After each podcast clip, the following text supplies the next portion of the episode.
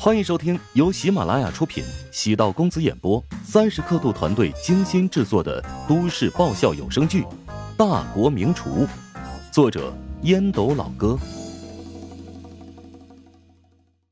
第四百零七集。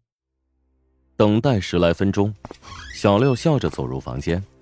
高总已经发过话了，为了表彰你昨天的业绩，给你三天五星级标准待遇作为激励。史嘉诚微微颔首。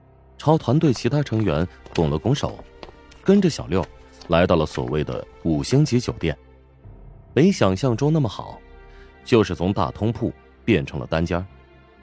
在床上躺了一会儿，小六端来了一碗热气腾腾的面条，不是方便面，而是水面，除了香肠之外，还有两个鸡蛋，比起方便面总要好多了。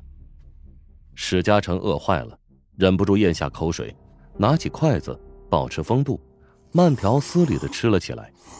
头可断，发型不能乱，血可流，皮鞋不能不擦油。小六看史嘉诚如此淡定，也是暗自佩服。史嘉诚被饿了好几天了，换成正常人，遇到一碗热气腾腾、香气四溢的面条，都会如恶狗一样，不在乎形象。小六，我看你。年龄也不算太大吧？啊，史嘉诚一边吃一边跟小六闲聊。是啊，我今年才二十三。史嘉诚严重怀疑，这小子在瞎扯淡，明明看上去四十好几了。我觉得你这个小伙子挺不错的，有女朋友吗？史嘉诚自然捡好话说，被忽悠进来的女员工有不少，都被公司的高层占为己有了。小六作为基层员工，不知道女人是啥味道。小六红着脸说道：“没有啊，咱们年轻人要以事业为主，等级别高了，公司会给我们安排的。”其实他也想好好谈一场恋爱，但是人多粥少，不够分呢。唉，也不能这么说。古语说得好，“先成家后立业。”你看你人挺可靠的，要不？我把我二女儿介绍给你，怎么样？史嘉诚说话的时候会放下筷子，举手投足很有气场和魄力。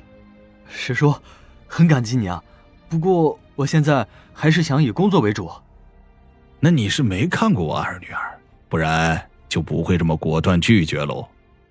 史嘉诚遗憾摇头，拿起筷子继续嗦面条。小六被史嘉诚弄得心痒难耐。能不能看一眼？啊，当然可以了。他解开衣领，摸出藏在里面的金镶玉挂饰，捏开开关，里面藏着一张陶如霜和自己的合影。陶如霜穿着一身白色的裙子，从后面搂着史嘉诚的脖子，眉眼如画，清秀脱俗，宛如画中走出的仙女。小六早就有心理准备，史嘉诚虽然年龄大了。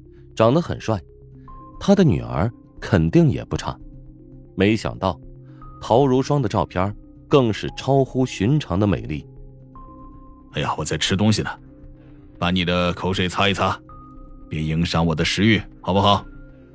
史嘉诚没好气的笑骂，将挂饰重新藏好。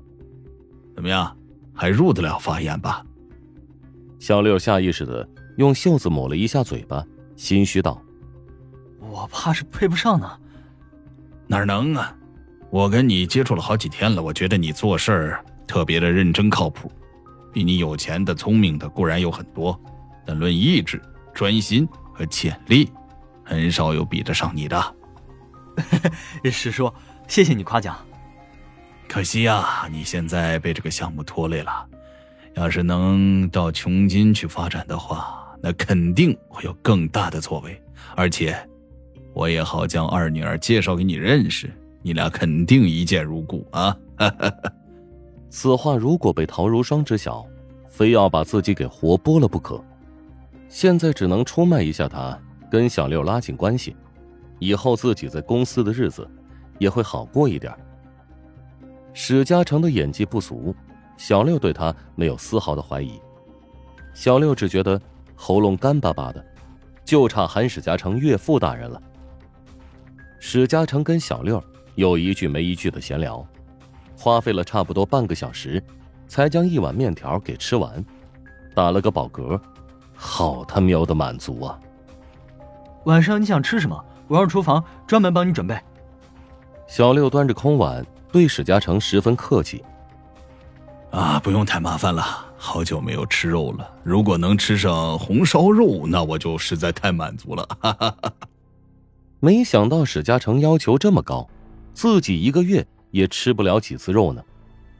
行，我想办法帮你争取一下。目送小六离开，史嘉诚的眼神逐渐变冷，心中有些愧疚，没想到自己会沦落到出卖女儿的地步。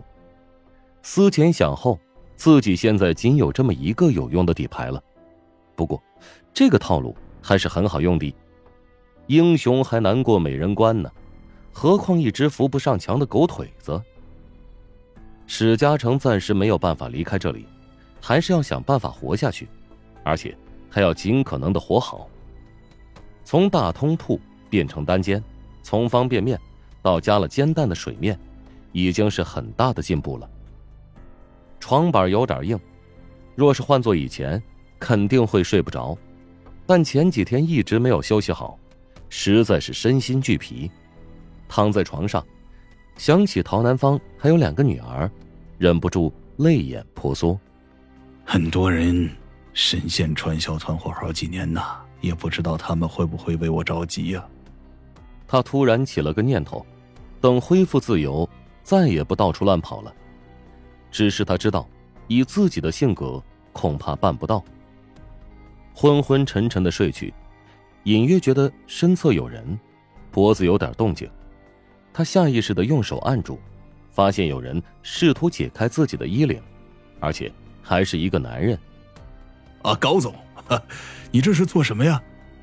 史嘉诚被吓得汗毛孔的竖了起来。姓高的矮子，不会是对我有什么奇怪的打算吧？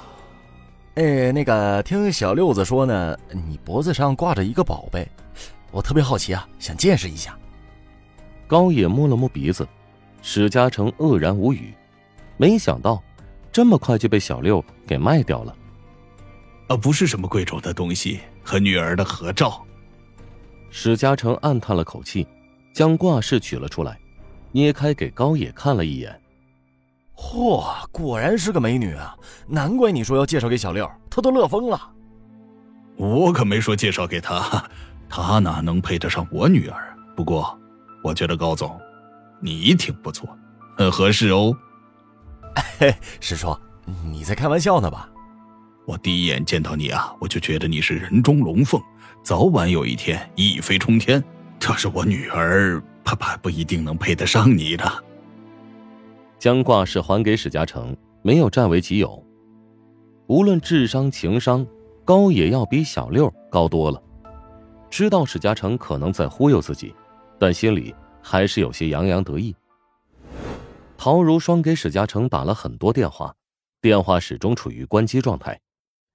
原以为乔治跟自己开了个玩笑，现在意识到危险，心急如焚，正准备给乔治打电话，手机收到一条短信：“爸挺好的，不用担心。”你在哪？再无回音，拨过去电话，依然还是无法接通的状态。给乔治拨了过去。刚给我爸回复短信，让我不要担心。有他的消息了吗？已经是晚上九点，陶如霜刚刚剧组收工，在陶家，陶如霜与史嘉诚同属于一个阵营。之前那么回复乔治，一方面是因为正在忙，另一方面是觉得事情有点难以置信。五十多岁的人被困在传销团伙，此事太胡扯了。给史嘉诚连续打了好几个电话，只接到一条短信，可以确定，乔治担心的事情属实，瞬间变得更加焦虑。我已经报警了，派出所那边需要异地沟通，一有消息便会通知我。